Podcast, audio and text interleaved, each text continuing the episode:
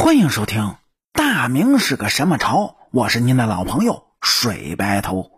今天这期故事呢，咱们来讲一下这大明朝的朱瞻基，是他开创了仁宣之治，把大明带到了一个新高度，还是说这明朝的衰败是由他开始的呢？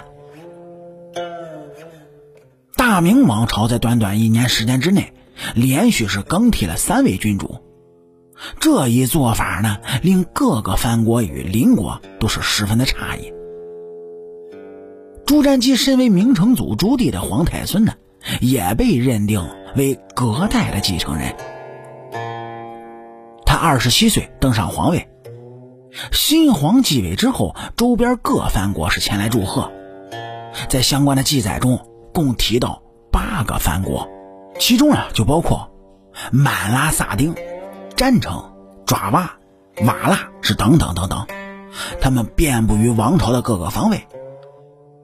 朱瞻基呢，重视待客之道，热情的招待各国的使者，同时啊，他请来了杨荣、杨士奇等臣子，秘密的协商着朝中的大事。由于这安南国啊，也就是今天的越南，在明朝时期呢，总是发生叛乱。朝廷每年都要出兵征讨，由于这粮草兵马的消耗，使大明的兵力士气减退。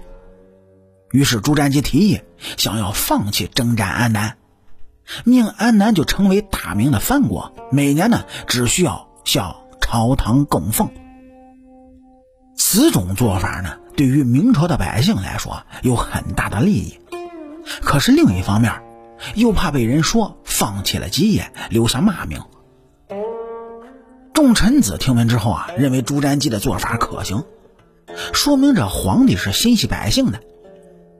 可放弃了征服安南，又有谁来背负骂名呢？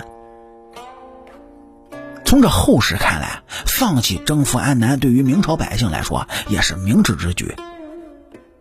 战乱的减少，让大明百姓能够安居乐业。可同时，明朝在东南亚的地位也受到了不小的影响。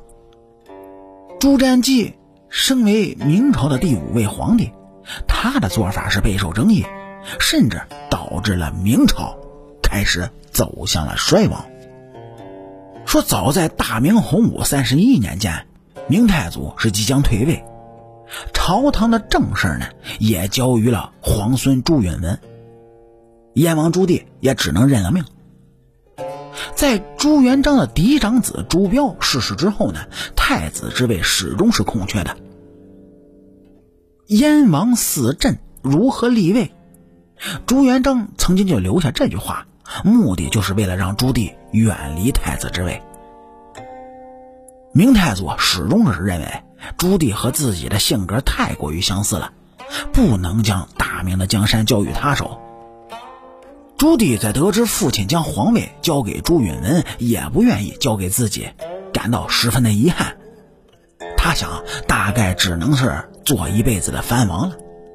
咱们上回说也说过，说朱棣曾经在梦中就梦见过明太祖，他将一个龟送给了自己。这龟属于是祭祀之器，并且象征着权力。朱棣还听到父皇说了八个字儿。传之子孙，永世其昌。朱棣惊醒之后，宫中就有人来报，其长子的王妃就为他生下了皇孙，这就是后来的朱瞻基。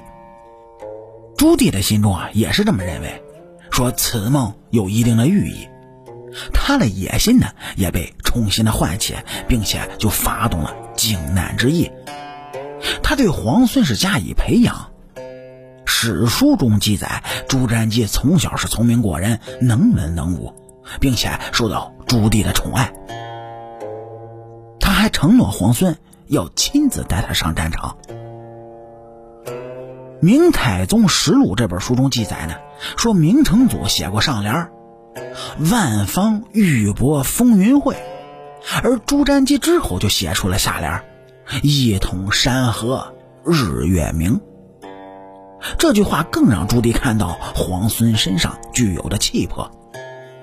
朱瞻基那可是朱高炽的儿子，而朱高炽体肥圆胖，甚至厌恶檄文。可朱棣的次子朱高煦呢，常年征战于沙场，甚至与朝廷立下汗马功劳。在靖难之役发生时，朱棣更是带着汉王在战场上厮杀，才能够获得胜利。可在朱棣登基之后呢，却始终没有太子的人选。他曾经就问过朝中的臣子，众臣是一致认为，嫡长子仁孝理应被立为太子。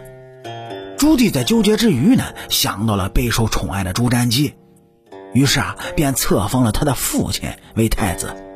而朱棣对于皇孙的喜爱，是常年的将他带在身边，并且亲自的培养。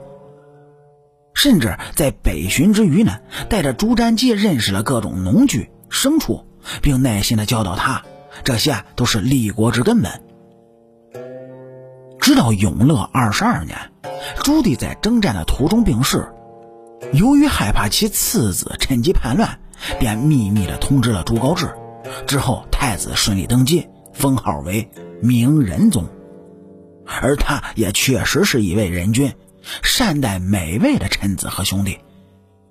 可由于身体抱恙，近十个月便驾鹤西游了。之后，朱瞻基顺利继承了皇位，以至于大明王朝一年之内更替了三位皇帝，在明史中有相关的记载。说父亲朱高炽驾崩时啊，由于对父亲十分敬重，朱瞻基便迅速赶回京。汉王在途中设下埋伏，好在幸运的度过了危机。实际上，汉王朱高煦早已窥探皇位很久很久了。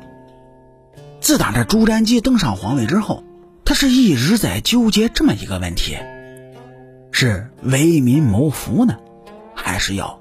立国立威，您各位想要知道的话，点击咱们右上角订阅的小按钮，来下一期听主播慢慢给您聊。好了，感谢您各位在收听故事的同时呢，能够帮主播点赞、评论、转发和订阅。我是您的老朋友水白头。大明是个什么朝？下期咱们接着聊。